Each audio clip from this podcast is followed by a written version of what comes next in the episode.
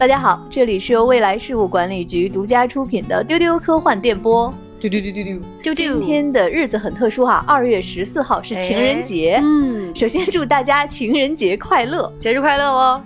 最爱过节丢丢科幻电波怎么会缺席呢？对，情人节也要过，情人节一定要过。哎，嗯，说到情人节，可能最近啊，大家会看到一些媒体上会给你推荐爱看的爱情片是什么？嗯，适合情人节约会的电影是什么？嗯，没有。事情是这样的啊，就是我们在情人节这期丢丢要推出什么内容啊？我们还是经过一番争斗的。嗯。我们本来呢是想跟大家再聊聊《三体》的，这 你这个是什么？什么叫本来？就是这个关系。曾经一度想采访这个制片人白一聪，这个时间是来得及录制的，所以就想放到这一期，尽快给大家播出了。刚好是情人节这一期，那我们想，我们爱的是《三体》，也是不错的嘛。对，对不起，真好。后来时间有点来不及了，我们就想说，那我们要不要录情人节特辑？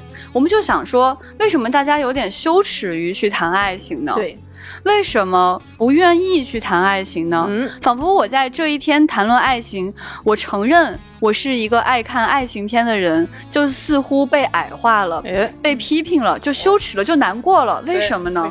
就比如说，我们三个在聊这期内容的时候，我们就先笑了，我们就一想吧，这个笑就有问题。对，比如说我问你，局长，你喜欢的科幻片是什么？嗯，啪啦啪啦能说好多，说一百集。对，但是你喜欢的爱情电影是什么？大家哎。就心里咯噔一下，对，我们就觉得这有问题，这不对，聊聊，嗯，对，爱看爱情片怎么了呢？怎么了呢？就，嗯，那为什么大家会觉得你喜欢看爱情电影，好像哎咯噔一下？那这个问题是出在哪儿呢？嗯，似乎就很容易被说女孩子就是喜欢看爱情片，女孩 子就喜欢看感情故事。呃，所有的这个平台啊、制片方啊，还有各种人吧。都是这么说的，是是是，以及为了照顾女性用户，会在一些剧里边强行加爱情桥段，就认为这样就能吸引女性观众。这个时候呢，就很尴尬。那我是喜欢还是不喜欢？好像都不太合适。啊，于是综上所述，我们今天呢，就来给大家聊一聊。关于爱情片或者爱情这个话题，到底有哪些刻板印象是需要打破的？是的，嗯，今天呢也是大家非常喜欢的一期聊天节目。嗯，我是今天的主持人老千，一起来聊天的有局长，大家好，还有前辈。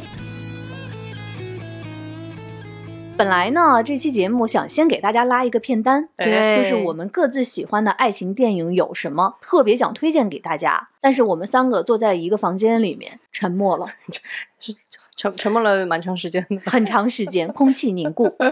而且我就想呀，要是没有专门的爱情片特别特别喜欢，那我们就给大家推荐科幻电影里面哪一段爱情写特别好，然后我们就又更沉默了。我现在想了想，可能在十年前。十五年前，嗯嗯，让我痛哭流涕，就觉得特别好的片子，可能我现在在看会觉得，哎，不是太对劲，对，或者是猪油糊心。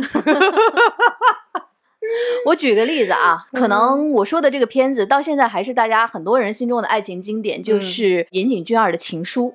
嗯哦，在我小的时候非常喜欢这个电影，我的天啊，那个时候有多喜欢啊！我的天呐，但是那个就是真的是我我不知道是不是代沟啊。总而言之啊，就是你你脑子里一想到帅哥，就很容易想到什么人呢？就是博元崇倚着窗台，那个白窗帘 啊吹进来，窗帘晃啊，对呀，跟他的白衬衣呀，那个金色的光啊，我的天呐，白雪皑皑呀，以至于我后来看。看到我们学校的图书馆的窗户竟然真的有白窗帘，我都是觉得有 有幻觉，你们知道吗？是，但是确实缺一个博元崇那么好看的人。而且这个电影最后的那个情节哈，就是女主对着远山在呼喊：“你好吗？我很好。”哦，我每次看都哭，真的觉得太感动了，那种失去爱人的那种心痛。嗯，但是而且他失去的是博元崇啊。哎呀，我觉得有代沟的朋友们，如果听到这里有点困惑，你们就上豆瓣搜一下《情书》，看一看那个剧照，你可能能理解他们刚刚在在在什么东西。对。当年看是一个非常唯美的青春爱情片。嗯现在看，请老千用几句话跟大家描述一下这个故事核心讲了什么内容。哎，请。这个电影讲的是有一个大帅哥，过不去这个坎儿了。一提到他，就得先形容一下。有一个叫博元崇的大帅哥，他在电影中的这个名字叫藤井树。他在中学的时候呢，他们同班有另外一个女孩也叫藤井树，嗯他们俩名字一样。嗯他喜欢这个姑娘，但是一直没表白，他就跟这个姑娘分开了。嗯等到长大之后呢，他发现跟这个女藤井树有一个长得一模一样的姑娘，哦他就爱上了这个姑娘。这个姑娘叫渡边博子。啊后来呢，男藤井树就爬山的时候意外去世了。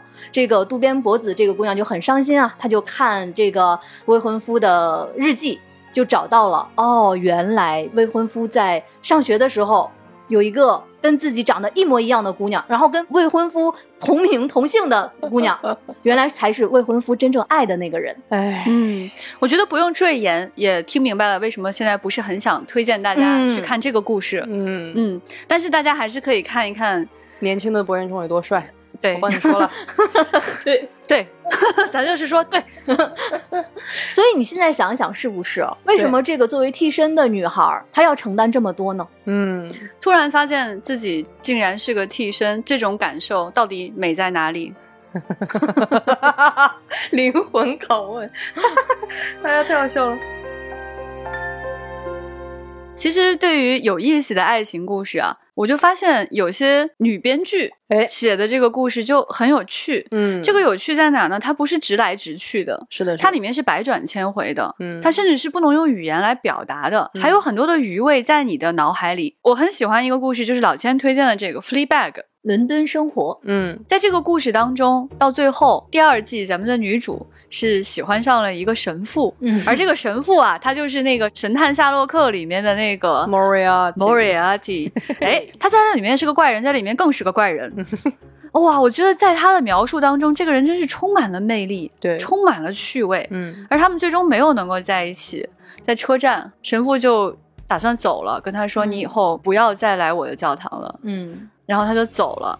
这个镜头就推到这个女孩，她站起来就边走边哭，但其实给的是背影。对，嗯我觉得这个真的是余味深长的一个嗯故事，这种复杂性就是没有办法三言两语讲出来的，也没有必要在做制片的时候问我，请你一句话复述这个故事，不然你就讲不了一个好故事。我觉得它的好在于，你必须得去琢磨里边两个人为什么会分开，是的，嗯是的，他到底面对的是什么样的阻力，嗯他面对什么样的内心的挣扎，放弃这个人。嗯。对，他不是说因为他转学了，失去联系了，更不是说这个女孩妨碍了他爱上帝，对，都不是，嗯。他没有把责任推在另外一个人身上。嗯他们都是想去爱的，他们感受到了彼此的情绪都是真实的。嗯。在这个时候，这种复杂性的体现就非常挑战创作者。嗯是的，而且他们的分开也没有那种大家以为的爱情片中的撕心裂肺，嗯哇，天荒地老，啊，深情款款的金句表白都没有，嗯是是，嗯，也没有要求其中一个人要做出巨大的牺牲。，对，嗯嗯，这个时候你反倒会想，当你爱一个人的时候，你爱的他的什么？是的你，要跟嗯他分开的时候，是什么原因让你们俩分开？嗯嗯，我挺喜欢这件事的。另外一个原因啊，是我认为爱情它并不是说一定善始善终就是最好的爱情。没错没错，这世界上真的没有多少 happy ending 的事情，而所谓的 happy ending 是看你截取在哪里。嗯，你 说的很对呢，在哪里停下？对，所以其实很多很美好的爱情，有的时候也是因为那个结尾很美好，嗯而那个结尾其实是一种结束，而且那个结束有可能很疼。嗯这个故事就表现出来了这种结尾也很美，而且非常疼。我觉得刚刚你们说到的这些东西，其实让我在有一个很强的感受，就是为什么，比如说现在我们成年以后，我们看一些小时候的作品会觉得难受，以及你会觉得谈论爱情有一点羞耻。其实因为在我们小时候，我小时候觉得更羞耻，因为老师说不让早恋。对 对对对对对，你看爱情会让人显得你这个孩子特别不务正业，特别奇怪，对吧？但我其实个人选择不怎么看爱情的，我小时候就是傻，我老看科幻。对，但我有这种阅读体验，就是你如果问我在看一个什么书，我如果看的是一个跟爱情相关的小说，不太好意思说。啊，对对呀，你看这个干什么呀？就是这种。嗯，但我们小时候看科幻也被人这样歧视。你看，其实这个是女孩子的困境嘛。嗯，就是因为她会。在我们小时候，你看的很多的爱情故事，就是好像爱情的美必须有那种痛哭流涕，仿佛就一定要有牺牲，对，一定要有牺牲，一定要有奉献，然后一定要分开，然后最后让你特别难受，而且一定错的是那个女孩啊！对对对对对，很多女孩子都在这个过程当中被献祭了。我不想给年轻的女孩子去推荐一个女孩子要选择牺牲才能成全爱情的故事，我就不愿意推荐了。嗯，但是作为电影，它还是好看的电影。是是是是是，对。我觉得登月说的那个问题很有趣，就是其实可能不是爱情出了什么问题，嗯，也不是科幻出了什么问题，当然，主要是我看，我是一个女孩子，总有人问你为什么看这个，嗯，我其实我觉得之前跟大家推荐的爱情片也有很多很有意思的东西，比如说神奇女侠，我觉得它第二部其实讲了一个很美的爱情故事，对对，我还记得我看片的时候有很多影评人站起来走了。很不喜欢这个片子，但我真的好喜欢，好喜欢。我觉得不能说这个片子就好的不行，但是它至少在我的观影体验里是稀缺的。对，没错，因为它是一个女导演指导，而且是一个大女主对来演的这么一个以女性为主要视角的爱情故事。是的，在这个故事里，我们看到其实没有 happy ending，对，甚至那个人的脸都换了，他可以爱他的灵魂，嗯，他也可以让他消失。他可以做出最大的那个选择，那你说这个爱情不好吗？我觉得它好美，好美啊，没有人能够超越。嗯，菲尔加朵这样一个女性在当代都市，她不找男朋友，别人会觉得她惨吧？但是说实话，当镜头对准她，她穿着高跟鞋坐在那边自己喝茶、喝酒、吃饭的时候，我都会觉得她很特别、很独立、很自在。他有自己的事业，甚至可以拥有自己很好的朋友。你说他心里没有爱吗？他有呀，他一直爱着那个人呀。你说他的爱情结束了吗？其实也没有，这个爱情的时间是如此的绵长。对，而且我觉得神奇女侠最有意思的一点，这个咱咱们在之前专门聊神奇女侠那期节目里有分析过，就是 Steve 跟神奇女侠之间的这一份爱，包括他最后果断的做出这个要放手的决定。最后带给他的不是人生之后永恒的悲伤和失落，嗯，其实是带给他了更好的力量，他变成了一个更开阔的、更有能量的人。我觉得这是很好很好的一点。就像咱们刚刚举的一些反例，他会告诉你，一个人好像失去了爱情，你就一无所有，真的是，你的人生就完了，你完蛋了。比如说啊，我从小我从小很喜欢看金庸。金庸的那个里面有很多极端女性的反派，一般都是因为失去了爱。哦，就是我还想到以前有的编剧跟我说，叶文洁要毁灭人类，一定是她老公背叛她。其实不是说爱情是你人生的全部，更不是说失去了爱情或者爱情结束了，嗯，就是失去爱情。不，你看爱情结束了，不是你失去了爱情。嗯。在盖尔加朵这个例子里面，在神奇女侠这个例子里面就很特别。对，你的爱情反而显得更永恒了。没错，我相信他可能真的会永远爱着他的。是的，而且就像神父转身走的时候，你觉得爱就在那一刻结束了吗？你是失去他了吗？其实可能不是。嗯，这是其一，其二就是失去了之后啊，有可能你会变成一个更特别的人。这个经历让你变得更有力量。对对，而不是让你哭天抢地。是吧？也而不是说，哎呦，完蛋了，我整个人崩塌了。是的，都不是这个样子的。我觉得那样才是好的爱情。而好的爱情的这个时间，你可以用时间来评判。我相信时间也是一个重要的维度。当然，你也可以用很多很多的因素来评判，太多太多了。刚才我们说哈，就是为什么我们小的时候，包括现在说啊，喜欢看爱情片，就觉得不太好意思，要嘿嘿笑两声。嗯嗯。就是很多的物化的一些判断，其实是外界给我们的。没错，没错。我觉得大家可以想一想，你为什么喜欢看这个爱情小说？为什么喜欢看这部电影？一定因为爱这件事情本身是美好的。对，你从里面感受到了美好，你才会去喜欢嘛，是的，对吧？但是为什么不好意思讲呢？就是有很多戴着有色眼镜，或者是认为他是怎么样的人。对。给他了一些矮化的定义。对这种耻感真的是外界强加给你的。是的，嗯我我在这里必须要戳破这个谎言以及它的这个逻辑的荒谬性。就是大家想一下啊，首先这个社会对女性，刚刚我们也谈到了一种偏见，比如说你是一个单身的独立女性，大家会觉得你不结婚不正常，这是为什你么？好怪，对，嗯这就是因为他们首先把女性放置到了一个位置，就是你必须遵循这个套路，就是你要成长，成长以后你的任务就是结婚，进入这个所谓的秩序里边。如果不相信的话，你 picture 一个四十岁未结婚的女性，你再 picture 一个四十岁未结婚的男性，看看你自己心里是怎么考虑的。对，而且我相信很多听众自己也会有类似的困扰和困惑在生活当中，就是大家会把那个唯一的标准作为女性的全部的生命价值的唯一的标准，就是不管你的事业多成功，不管你是不是有独立的人格，不管你有多么丰富的经历，但我就衡量你一条，你结没结婚啊？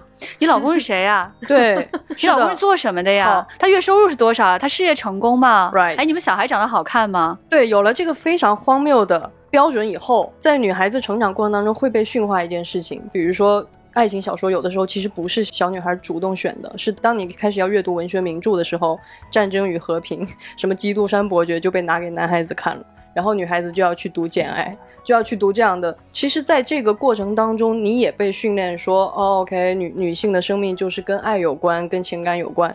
但是最可恶的点就又来了，这一切都是他们规定好的，但是在这过程当中，他他又要说，哦，那就是你们女孩子情感太丰富了，啊，唧唧歪歪的，啊，就喜欢这些鸡毛蒜皮的，就喜欢这些，所以就是说，他评判的标准，所有的东西，这一切都不在女孩子手里。特别有趣的是啊，我觉得大家想想，大家对爱的这种矮化，嗯，爱真的是个鸡毛蒜皮的事吗？对，爱到现在都是我们在疯狂研究的事。对，对，在科学上，我们试图去理解它。嗯啊，我们知道会产生多巴胺，我们知道荷尔蒙会推动我们的情绪，对，但是爱仍然好神秘啊。没错，嗯现在的科学其实都很难彻底理解我们的大脑，我们大脑还是非常黑箱的一个状态。而爱到底跟哪些因素有关系，我们到今天都剖析不清楚，但我们始终朝着这样的方向去前进。而当我们在有些科幻片啊，有一些叙事类的影片当中看到爱最终解决了一切的时候，大家会嘲笑他说是用爱呀。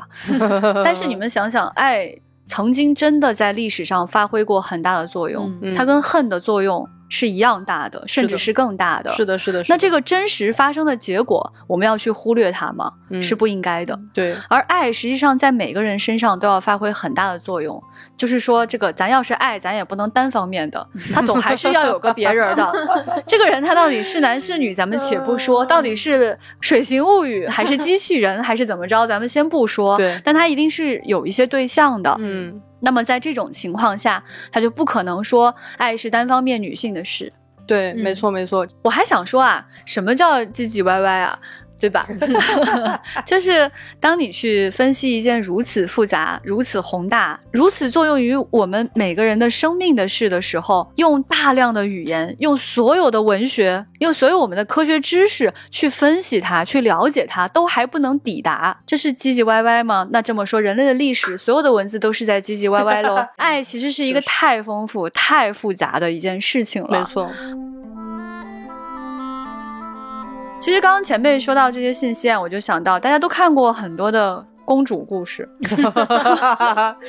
童话故事。对那天老千跟我说他重读《小美人鱼》，我们俩就气的呀，对呀、哎呀气呀！我重读《小美人鱼》这个原文啊，嗯，我看到王子更生气了。真的就真的很想骂脏话。呃，安徒生有非常生动和细节的描写，就是王子面对这个已经不能讲出来话的小美人鱼说：“你好美啊，你太美了，你太可爱了，嗯我一定要把你留在我的身边，你是我的，但是我要娶另外那个公主。你过来，我保证不打死你。”哎呀，王子你怎么想的呢？人家不会说话吗？就是你要去娶公主，你娶公主嘛，你干啥说要把人家留在身边呀？对，他为什么跟你是从属关系呢？怎么可以这么无耻呢？对你有没有想过，这个人为什么一定要依附于你呢？你到底好在哪里吗？你有没有想过，是因为他的爱你，他才会这样？那你对他有没有一点点的良心啊？有没有一点点的尊重？再说，你尊重你的公主了吗？你的妻子在家里会怎么想呢？刚刚为大家献上的是丢丢新型研发出来的一种节目形态啊，一个二人的对话。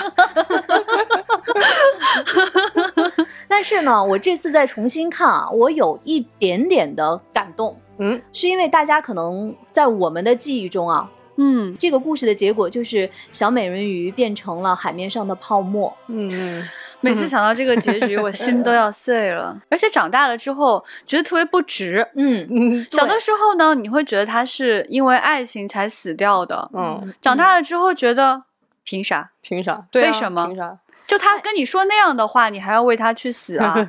这位姑娘，你再想想看，不如 而且你的祖母、你的父亲、姐姐都来召唤你，你就不回去。他们很爱你呀、对呀、但是我这次再重新看啊，我觉得我们的记忆有一点点被篡改了。哦，其实那就更生气了。变成泡沫之后，安徒生还有一段描写。嗯呃，大家可能记得它里面的这样的一个设定啊，就是说，呃，海里面的人鱼是没有不灭的灵魂的，嗯，而你想获得不灭的灵魂，只有一个人真的爱你，他全身心的把自己的爱和生命交付给你，你才能获得这个不灭的灵魂。嗯所以小美人鱼希望王子爱上她。那其实，在最后，安徒生是这么写的，就是他变成泡沫之后，发现自己身体变得很轻盈，嗯，他好像在缓慢上升。他听到了一些声音，但是他看不到对方是谁。然后这个声音告诉他说：“你现在已经到了精灵的世界，你要去寻找天空的女儿。你想获得一个不灭的灵魂，其实不需要有一个人去爱你，哦把生命交给你，你才能嗯获得不灭的灵魂。嗯你自己是可以的。你现在跟我们一起，我们一起去做善良的事情，我们一起去到那些热的地方，化作凉风，给人带来凉意。哦我们通过自己，三百年后也能获得一个不灭的灵魂。你通过你自己也可以。我看到这儿好感动哦。结尾竟然是这样的吗？对他至少告诉我说，你自己也可以。小美人鱼，你只是要等三百年，但是你自己是可以的。谁哦谁把这个结局删了给我们看的？是谁？谁？你站出来。哎就是说我其实还是很难接受的是，为什么人鱼这么美好的生命是没有不灭的灵魂的这个设定？嗯我觉得我还是很难面对的。但是我觉得最起码这个故事讲的是人的独立。是嗯，是的，想到这里呢，我就想到说，其实现在在传播这些童话故事的主要是迪士尼。迪士尼真的拍了很多公主故事，就他把这些女性角色都变成了一个一个的公主。嗯是的，我有段时间觉得这样其实呃挺没劲的，嗯，就他就告诉小姑娘说，长大了你要穿白纱，要结婚，对对而且最好是嫁给一个王子。王子，嗯，是的，但是我长大了之后发现，这个消费陷阱不是这个意思。哦，他不是想让我嫁给王子，嗯他是想跟我说，姑娘啊，你可以穿这条漂亮的裙子哦，你可以穿水晶鞋哦，要有这样的王冠哦。那个男的他是工具人哦，就很怪。我就想说，哎，我好像能数出来很多公主的名字，对，但是你能念出一个王子的名字吗？他叫啥？邓月？他叫青蛙王子，青蛙王子不是名字，那是王子的物种。我我实在想不起来了，因为其他不是青蛙的王子，我甚至更没有特征被 让我记住。那你说这些爱情故事到底写了什么？我似乎也没有特别明白他们是怎么爱上对方的。但长大之后发现，王子好像也没有干嘛，销量不好，啊，对主要还是卖公主。局长刚才说的这个，我就觉得一个女孩子为自己买漂亮的裙子，嗯打扮自己。让自己每天很好看、美美的很光鲜、美美的，我觉得就是爱自己的一个表现。嗯，不一定是给另外一个性别对看，他可能就是自己高兴。嗯，这就是为什么我看小美人鱼的原著啊，除了王子更令我生气了，其实我还很 生小美人鱼的气。嗯我觉得他不爱他自己。嗯，你看，他为了去见王子，他向女巫给出了她美丽的头发，还把他最美丽的海中的声音给了女巫。我好难接受啊！她简直是放弃了自己的一切，自己的身份。我就是觉得说，哎呀，姑娘，你并不爱自己。你如果没有自我了，连你原来的这个身份和你自己是谁，你都放弃了，那这个人他怎么会爱你啊说太好呀？对我觉得这个点太重要了。我觉得人要想去获得美好的爱情，嗯首先要知道自己是谁。right，你是不是真的明白自己？是不是疼爱自己？对你如果从海中浮出来，对着王子大喝一声说：“我是海中的公主！”你看他会不会跪下？你给我滚过来！对，而且是我救的你，就是。而且王子说出我要把你留在身边，你是不是傻？我觉得老千说的这个特别特别对，就是要先爱自己，因为确实在很多过去的爱情故事和爱情书写里面，大家记住那些故事大部分是男性写的，是男性写作的。为什么要强调大家一定要先爱自己？而不是牺牲自己去成全一种所谓的爱情的幻想，爱不是一种幻想，爱是真切的发生在你身上的，发生在你生活里的所有的具体的事情。所以，你如果不能够爱自己的话，首先都不说像小美人鱼做出那么。伤害自己的行径，但是更糟糕的是，你没有理解爱这件事情是应该让你成长的，对，是应该让你变得更好的，嗯，而不是因为说这个标签强加，因为你爱他，让你变得越来越差，对，像一个枷锁一样也没有差到哪儿去，最后，哈，就是都失去那么多了。也不差，还是特别好。对，我觉得生活中我们可能没有小美人鱼那么的完美，但是当你，但是每个你都有可能是独立和完美的。对，一定一不能不不能可能，各位一定要独立，一定要独立，一定要爱自己。为什么说独立重要又特别的稀缺呢？因为我们想从这个很多作品当中，尤其是爱情故事里面去寻找一个独立的女性是很难找到的，非常难。她们往往是妻子。是情人，对，是妹妹，是妈妈，是奶奶，他们的身份都是之于他人的一个身份，对，而不是自己。是的，我们想看见的是那个有自己的那个女性，他们是怎么爱他人的，对，是怎么爱自己的，是怎么不爱的，嗯，这多有趣啊！刚才局长跟前辈在说的时候，我就在想，我看过的电影里面，他表现爱情。这件事情本身是一件非常美好的这样的一个画面有哪些？我想到一个，就是在《爱乐之城》里面，我们上一周给大家说各自喜欢哪一段的音乐嘛。嗯，我非常喜欢的那一段其实是他们俩在格里菲斯天文台的那一段的音乐。但我喜欢那个画面是什么呢？是在那一段之前，当时艾玛斯通和她原来的男朋友一起吃饭，高司令约她去看电影，她没有去。但是他在那个晚宴上坐立不安，后来站起身，他还是要去找高司令。我特别喜欢那一段，就是当他冲出这个饭馆的时候，他一个人跑在这个路上，嗯他跑向他爱的这个人。那个音乐起来，我看到这个姑娘脸上的笑容，啊，我觉得太美好了。那样虽然是一个晚上，但是好像春天的光降临在这个女孩的脸上一样。其实爱情就是应该让人脸上绽放出。不同以往的光彩，嗯，就是你会发现说啊，当一个人爱另外一个人的时候，他变好看了。是，其实我们之前跟大家聊的那个系列，就是《爱在》系列，Before Sunrise 那个系列，对，你就觉得两个人在那里面真是史无前例的好看。嗯，他们之后再演别的电影都没有那么好看。嗯，那是因为他们在这里面演的是一对多么有趣的恋人啊！对我脑海里总是会出现那个瞬间，就是。在第一集的时候，结尾，然后姑娘靠在男生的怀里，然后向天空看过去。我觉得他们两个人的脸真漂亮呀！是的，是的。后来我就发现很多地方也很喜欢用那张做海报。还有一个瞬间是在第二集的时候，他们重遇，嗯，他们两个人在船上说话，也是海报的经典场景。对对，下午的阳光洒在他们的身上，你会觉得他们金灿灿的。是的。这两个人都老了一些些，但是怎么好看的不可思议呢？嗯嗯，我相信这个就是爱情的力量。嗯，是的，是的。我觉得刚刚咱们说的这些特别特别美好的东西，它其实就是爱情里的经历。爱情就是应该让你去经历它，而不是像我们说的必须要有某种结果性的东西。嗯，我觉得这个东西其实在很长一段时间，甚至。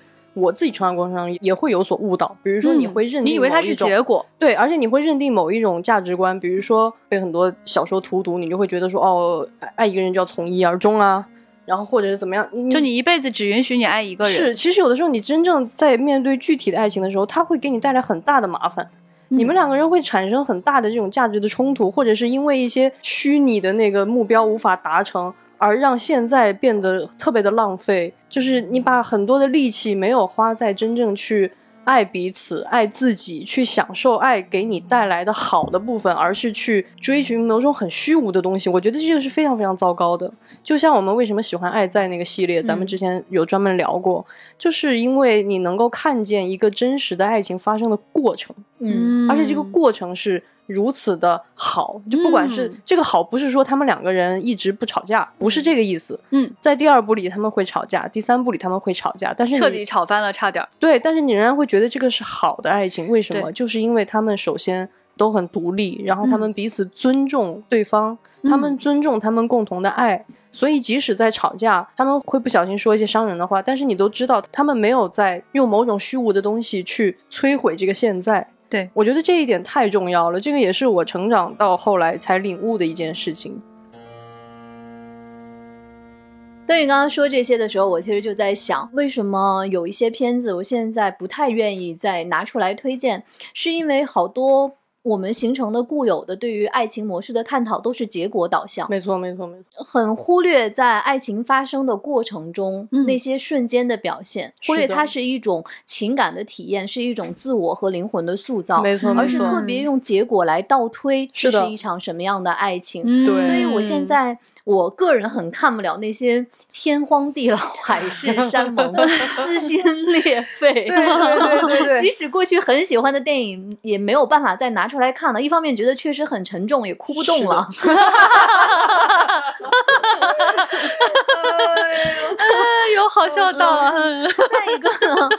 就是我对于这种结果的倒推，我是不太认可的。没错，呃，我不知道大家有没有注意到，其实对于很多的表现情感的电影，现在有很多的那种争论和站队。嗯嗯，就是对于一段感情或者对于一个人在感情中的选择，会有一种非黑即白的这样的站队。没错，没错。我觉得其实这种站队，你就是在否定人性的这样的一种复杂性。对对。而恰恰因为我们的人性的复杂和我们对于情感的感知，才会让爱情这件事。事你是从。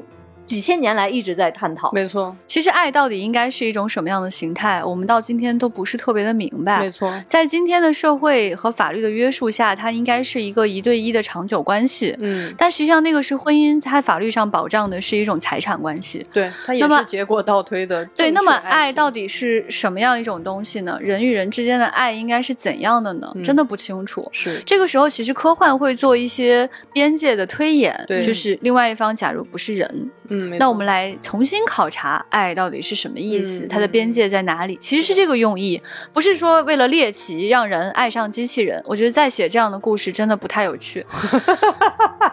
我们看这个人与其他物种的恋爱还是比较多的，是，比如说像这个《水形物语》啊，这个机械姬啊，还有大家写的那些烂故事啊，挺多的。唉，哎呦。其中有一个故事，我觉得讲出来其实真挺有意思的，挺耐琢磨的。我不是喜欢这个故事当中的爱情，而是我想说。它的样貌我们还没想明白，嗯，就是在《Her》里面，就他这个故事，男主爱上了这个斯嘉丽·约翰逊的声音，谁会不爱嘛？就是谁会不爱嘛？哎呀，真的是，嗯，但是这个 AI 啊，他就是说我我确实真的真的很爱你的，是的，这不是假的，不是假的，我真的爱你的。但是那两千五百万人我也很爱 呀，对对对，但是我虽然也很爱你们这两千五百万人啊，但我还有别的事儿呢。再见。哎，你看这，挺有趣。我觉得不好做评判，也不能说它就是完全的异类。它毕竟是人写出来的程序，是的。所以爱是什么，永远都是一个特别值得讨论的话题。今天的社会形态告诉我们啊，人是这样一种关系。但是呢，你看那个古宅老友记，那个原始人他就有别的看法，他总是会说一些风凉话，但是他说的又特别的掷地有声。每次他对这个一夫一妻制产生质疑的时候，周围所有人都非常的沉默，因为也不知道怎么反。反驳他，因为会觉得你好像说的很有道理，问到了那个问题的根本。对，因为在他的脑海里没有今天的所有的这些法律啊规范的形成，对，所以他可能是最原始的面对爱的一个状态。嗯，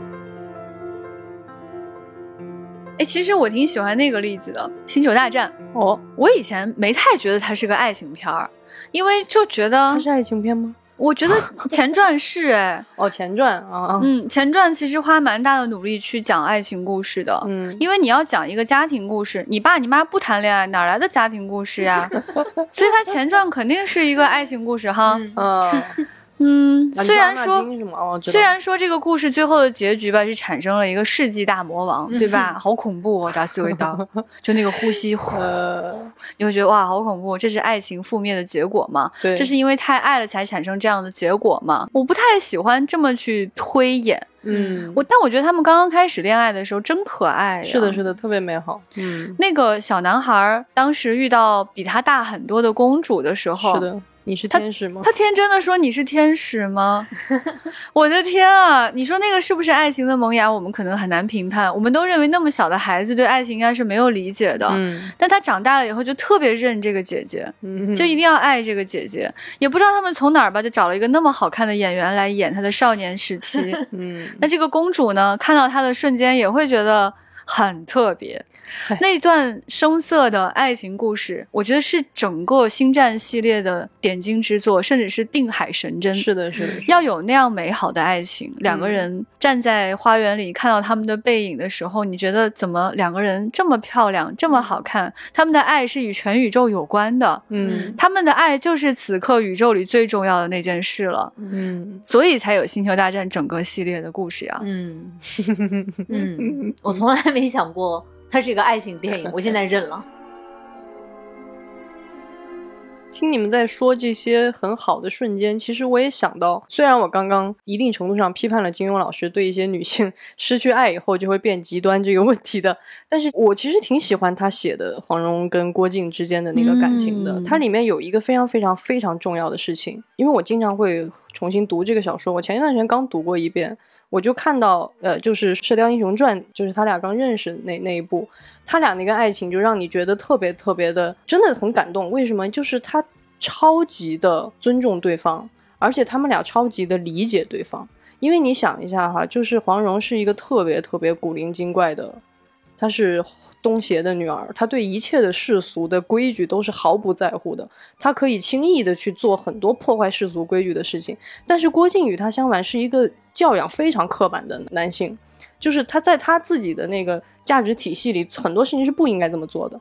但是当黄蓉去做那些。莫名其妙的事情的时候，比如说有一对这个，他觉得那个新郎官明显就是在欺负新娘，新娘在轿子里哭，他就把人家给打下来，就是就之类的。但是郭靖在这种时候，其实如果是郭靖自己，他绝对不会做这些事情。但是黄蓉做了一切这些事情的时候，他都不会去批评他，他会保护他，然后会陪着他一起去做这些很奇怪的事情。然后非常有意思的是，有一个小细节，就是你看出黄蓉有多了解郭靖，就是他们一起潜伏在一个那个王府里边。然后当时郭靖就在听那个杨康在 胡说八道，然后他就很生气，气的就是整个人发抖，就是立刻就要冲进去，但是他们因为有更重要的事情要做。然后这个金庸是这么写的，就郭靖气的都要跳起来了，然后他突然觉得一只小手就拉住他，然后黄蓉悄悄在耳边说：“靖哥哥别气了。”就是他就非常非常细的一下，然后郭靖一一下子就冷静下来了，然后一下子就不生气了。嗯，你看他们两个人的那种，你想象一下，两个年轻人在江湖里冒险，然后一个人一直在找麻烦，谁都看不上，管你是什么帮派的什么，都他都他都要打你，然后一个人就一直在后边跟着，然后保护彼此，但是他们。又都那么那么的尊重对方，我觉得这种尊重在很多的爱情描写里能写到这个程度，真的是特别特别让我感动。我前段时间看了一个英剧，是 BBC 的，这片子叫《妈妈》，不是特别有名，但我很推荐大家看一下。它也是一集只有二三十分钟，它的主演是英国演员莱斯利·曼维尔。就是大家可以看一下他的照片，就知道非常眼熟的一个演员。他的故事讲的是什么呢？他讲的是，就是莱斯利·曼维尔演的这个妈妈，她快六十岁的时候，丈夫去世了。嗯，但是这个时候，她的和丈夫共同的那个好朋友。嗯，就是跟他他们俩之间产生了情愫，嗯，可是他们要迫于巨大的压力，如何面对他的儿子？对，如何面对他之前的公公婆婆、他的朋友、他的弟弟？呃，我很喜欢的是后面莱斯利·曼尔的一段表达，他说：“我也很想快乐呀，不能因为我的人生进入到这样的阶段。”好像最差的事情已经发生了。是，那发生一点点好事，我都要去感恩。嗯，我其实是很想开心的，我过得不开心，我不能因为我想开心，我就会变成一个坏人吧？对。所以最后你看到这个妈妈，她和她深爱的这个人牵起手，谁也不管了，哦，脱下她的围裙，我们就拿起香槟，咱们俩去林子里喝酒。哦，好开心！我觉得就是很好的爱情，或者是很好的两个人相处的感情，就是我们都能正视对方是谁。有一个例子特别可爱，我这次看的时候真是哭的哇哇的。就什么叫哭的哇哇？就有些有些电影，你你你看的时候你是。流泪，流泪，对，是感动。嗯，我甚至没有流泪。这个电影就是哭的有点看不见了，就它就是《飞屋环游记》UP 的开头那段。哦，我以前看就很感动，这次又哭的看不见了。他讲的就是一个小男孩跟一个小女孩相遇了。嗯，这个男孩呢，就是他非常想去世界冒险。对，然后他。遇到这个姑娘的时候呢，小姑娘就穿着那样的飞行服、飞行员的衣服，对，头发炸着，然后还就是还一一嘴龅牙，拉着他，哎，跟我去玩儿，然后跟他说，你不是要你的气球吗？你从这儿走过去，到那边去拿，然后他就掉到底下了，他们就就此认识了，他腿就瘸了嘛，小姑娘就爬到窗户上来看他，说，啊，你说话不多嘛，但是我喜欢你，I like you。I like you, I like you。嗯，然后他们俩就在这种男孩子不怎么说话，女孩一直就是啊往前冲往前冲这种感觉里面，一起躲在小帐篷下面。看画书，嗯。呃，一起拿出一个本本来说，这是我们的梦想，我们要去什么什么样的地方，做一个剪贴书，嗯，然后后来他们就长大了，相爱了，嗯，结婚了，他们就一起布置房间，他们就一起把想去的那个地方就贴在墙上，是的，然后他们就一直攒钱，一点一点存钱，对，因为两个人都不是很有钱，就很努力为了攒点钱存起来，攒点钱存起来，但是后来呢？生活中发生一件小事，就把那个存钱罐砸了，嗯，去花钱；又发生一件事，砸了，去花钱。对，就一直到老了，他们都没有能够实现去墙上贴着的那个地方的那样的梦想。是的。后来有一天，老太太就去世了，嗯，老头就一个人坐在那儿。再后来呢，他们那儿就要拆迁，老头就绑上一堆气球，说：“咱们走，就要去那个。”墙上画着的那个悬崖那个笔端，我真的是被这个故事有吓到。我觉得皮克斯太恐怖了，嗯，他怎么可以用五分钟讲一个这么美好、这么戳心，让你哭的时候既悲伤又喜悦的故事呢？怎么可以用五分钟讲别人一生的美好的爱情故事呢？唉唉，什么是爱情啊？我后来就想，经常我们在很多片子里面看到美好的爱情是他们有共同的喜好。嗯，他们想去同一个地方，嗯，他们想共同完成一件事儿，嗯，或者他们喜欢同一首歌，是的，是的，那个时候都让你觉得好可爱呀，是的，因为我觉得其实说白了，这种爱就是因为我觉得人跟人的差异真的都非常的大。其实，在爱情里最难的就是，我觉得很多人相爱的那个瞬间都是因为共鸣，嗯，就是那种哦，这个世界上竟然有一个人能 get 我这个点，而且那些点很可能不是什么特别大的事情。反而是一些很小的事情，你就会觉得哦，我们是可以沟通的，因为人跟人的沟通看上去我们都在说话，我们有很多的方法，但其实人跟人的互相理解真的太难了。所以我觉得 UP 最让我打动一下刚局长又把我说哭了。就是他们有一个共同的梦想，然后这个梦想支撑着他们，但是他们不是只有那个梦想，嗯，他们在生活里是可以真的生活到一起去的。哎，他们每天都有美好的事在发生。对，而且我觉得其实最重要的是，我们今天虽然说是站在女性的视角去聊，说人要独立，人要不要为爱去牺牲。我觉得这个 UP 这个电影是站在这个男性的角度，其实，在爱情里都一样。嗯，因为在这个老奶奶死了以后，其实老爷爷也是有一点失去人生的方向，嗯，所以他会很偏执的觉得，我就要去那里，我一定要把这个实现，这是我对你的承诺。而且变成一个怪老头，周围人都怕他，见谁打谁。对对对对对，变得脾气很暴躁。但是这个电影在最后，其实当他完成了这样一趟冒险的旅程，然后跟一个小男孩建立了很好的。呃，关系之后，他最后其实又重新找到了他的人生，太感动了。他又重新的建立了自己可以好好的生活下去，而不是。因为我最爱的人已经不在这个世界上，我就不能好好活。嗯，哎呀，我特别喜欢它的结尾。嗯，我以前没那么在意它的结尾，我这次看觉得那个结尾太可爱了那个小男孩不是一个童子军，对嗯，然后他身上挂满了各种勋章，就是他得的啊。嗯今天帮助这个人，他他为什么找老头儿？他想帮助一个老人，想得到勋章。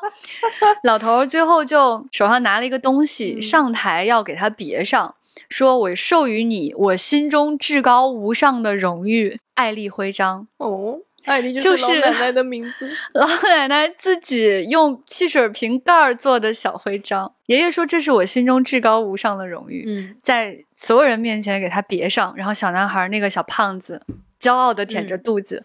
我觉得那一刻真的是，这叫什么？这真的是爱的美好，爱的绵延，爱让这个爷爷变成一个更好的人，是的让，他变得有勇气，而他永远永远永远会爱着这个老太太的。哦，局长刚才说到这儿，我我是在想，我觉得这个片子里面他对爱和深情的表达特别特别高级。嗯他的高级是，他其实没有写出来，嗯，他没有把老爷爷对老奶奶的爱用台词给讲出来。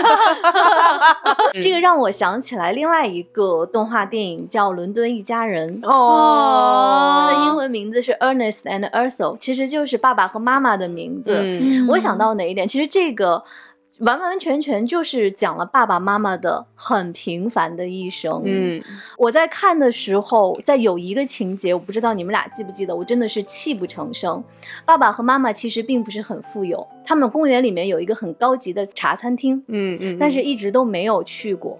后来等到妈妈已经坐上了轮椅，爸爸有一次推着轮椅，他们又路过了那个地方。妈妈说：“我们还是没有来这里。”嗯，哇，我看到这里真的是眼泪流下来，嗯就是他们经历了怎样的一生，当年的那个愿望甚至都没有兑现，嗯，但是两个人还能笑着说起来这件事情。嗯其实爱有时候也是你们共同的遗憾呀。我们刚才停了很久，我在等前辈擦干眼泪。嗯嗯我们每次给大家录漫谈聊天的节目，最后我们情绪的走向都有点出乎我们自己的意料。我我本我不是来生气的吗？怎么回事儿？结果最气的是老菊，然后我在这哭。所以你可见，关于爱情的这个话题和爱情的作品真的是聊不完。嗯，是的，嗯是的，而且最重要的是说不清。对，所以我们今天就先聊到这里了。今天还是在过节嘛，祝大家都拥有你自己的美好的爱情，也希望每一个人在你美好的爱情中都获得那个更美好的自己。嗯，嗯说得好，说得好，嗯，那今天的节目就是这样，我们下次聊天再见，拜拜。拜拜。再见。